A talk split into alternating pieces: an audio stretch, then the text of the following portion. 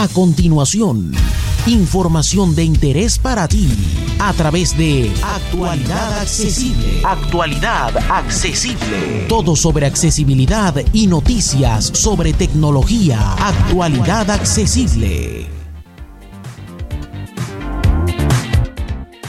Hola, hola, hola, hola. Soy J. Almagro, Pepe para los amigos, y esto es Actualidad Accesible News, tu revista semanal de actualidad informativa. Y vamos con ello. En principio vamos a hablar de las novedades hardware. Y esta semana hemos tenido bastantes cositas, sobre todo por parte de algunas marcas de telefonía que no paran de sacar novedades. Hablamos en este caso de Xiaomi y la marca tiene dos terminales. El Xiaomi Poco M2,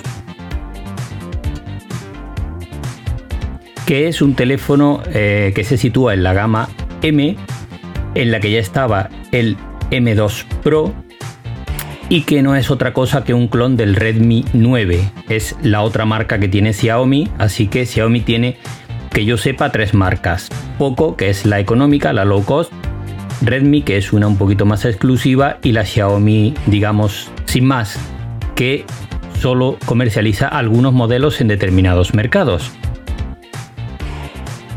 En este caso, este terminal lo mejor que tiene va a ser su precio de 130 euros aquí en Europa y eh, es un terminal con una batería de 5000 mAh, que es una batería bastante grande.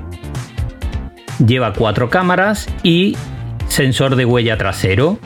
Es un teléfono pues básico pero que está dentro de una gama de precios realmente baja. Por su parte también han sacado el eh, Xiaomi Poco X3. Este es un terminal más de gama media, aunque su precio de lanzamiento en, en España al menos es de 199 euros.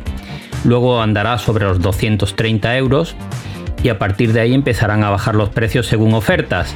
Es también un terminal con cuatro cámaras, eh, una batería de 5160 mAh y una pantalla de 6,67 pulgadas. Este sí lleva un procesador Snapdragon, el 732 y bueno, es un terminal interesante. Ya sabéis que Xiaomi personaliza eh, todos sus terminales con una capa que en algunos casos puede generar interferencias con la accesibilidad, pero aquellos que estáis familiarizados con la marca, pues ya sabéis, tenéis dos nuevas ofertas.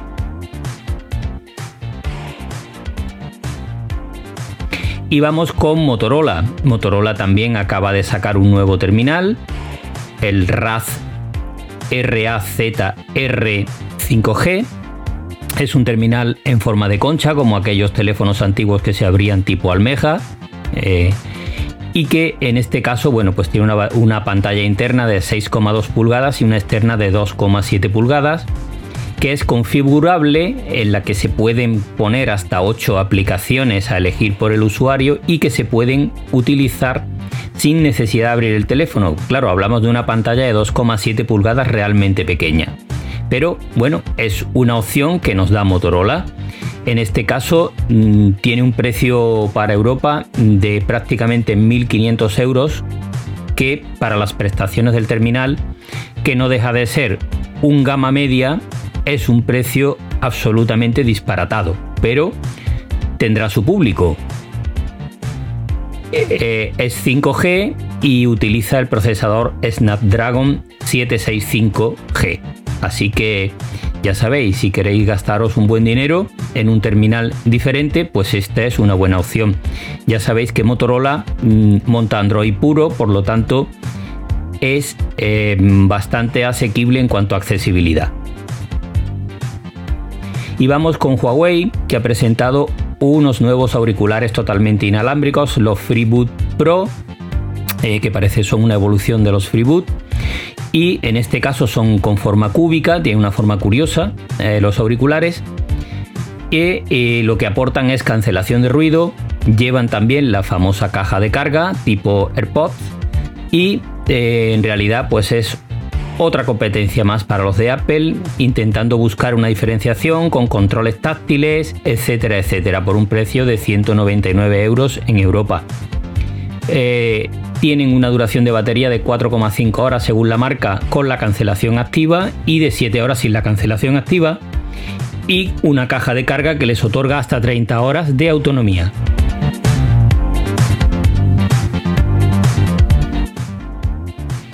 Y continuamos. Y vamos con las novedades de software.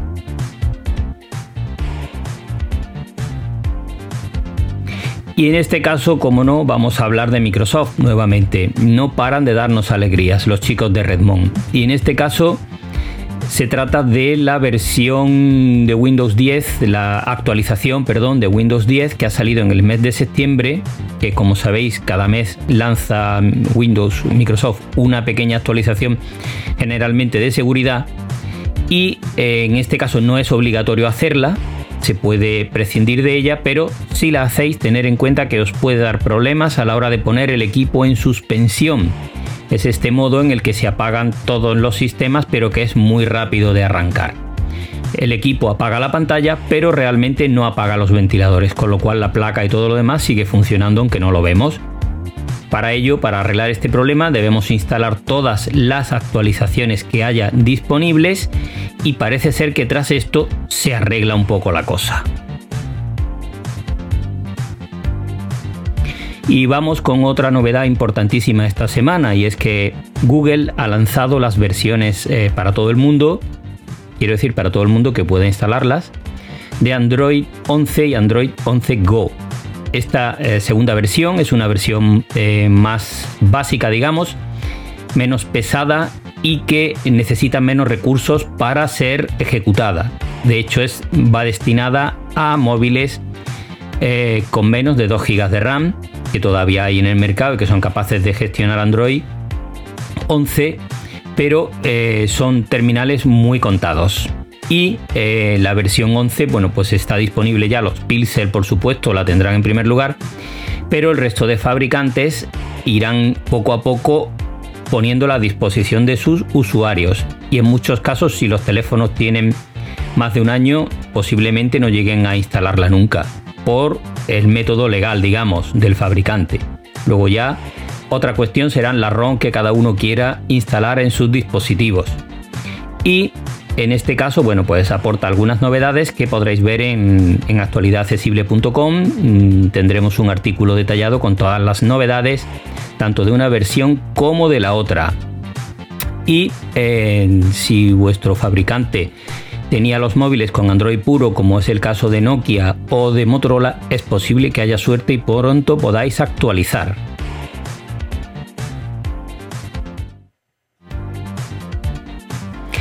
Y vamos con otra mm, cosita interesante, en este caso de WhatsApp. Vuelve a circular un mensaje que bloquea nuestros terminales si lo abrimos. Lleva caracteres extraños y es bastante largo. Ojo con lo que recibís y abrir sin control, porque bloquea los terminales y obliga a una de dos, a borrar la aplicación de WhatsApp con el riesgo, si no tenéis copia de seguridad, de perder todos los archivos, enlaces y demás que tengáis. Y si todavía no habéis abierto el mensaje pero lo habéis recibido, deberéis ir a WhatsApp web, localizar al contacto con lo envía, bloquearlo y borrar el mensaje. Y así es posible que no tengáis que restaurar vuestro terminal. Y vamos con otra noticia, en este caso de Facebook e Instagram. Facebook poco a poco va mm, uniendo sus plataformas y ahora el siguiente paso es que podamos ver en nuestro timeline de Facebook eh, las historias de Instagram de nuestros contactos. Para ello tendremos que tener la misma cuenta en las dos redes sociales y vincularla con nuestro consentimiento expreso, perdón. Así que, nada, eh, poquito a poco Facebook va uniendo sus plataformas, que es lo que pretendía, y veremos en qué desemboca esto. El tiempo lo dirá. Y vamos para terminar con un rumor, y es que se anda diciendo por ahí por el mundo de la rumorología que van a lanzar los chicos de Apple dos nuevos relojes en este mes de septiembre. Será el nuevo Serie 6, Apple Watch Serie 6, y un Apple Watch SE a modo del terminal eh, iPhone SE que todos conocemos y que tan buen rendimiento le está dando a la marca en este 2020. Es un superventas. Así que sustituirá a la actual Serie 3, que es el más económico, y posiblemente vamos a poder comprar un Apple Watch con muy buenas características por un precio cercano a los 200 euros o 200 dólares. Así que atentos a esta cuestión. Y nada más por hoy. Muchísimas gracias, como siempre, por seguirnos, por escucharnos y por tenernos en vuestro pensamiento. Esto es actualidad accesible y esta es su revista Actualidad Accesible News para todos vosotros. Un abrazo y hasta la semana que viene.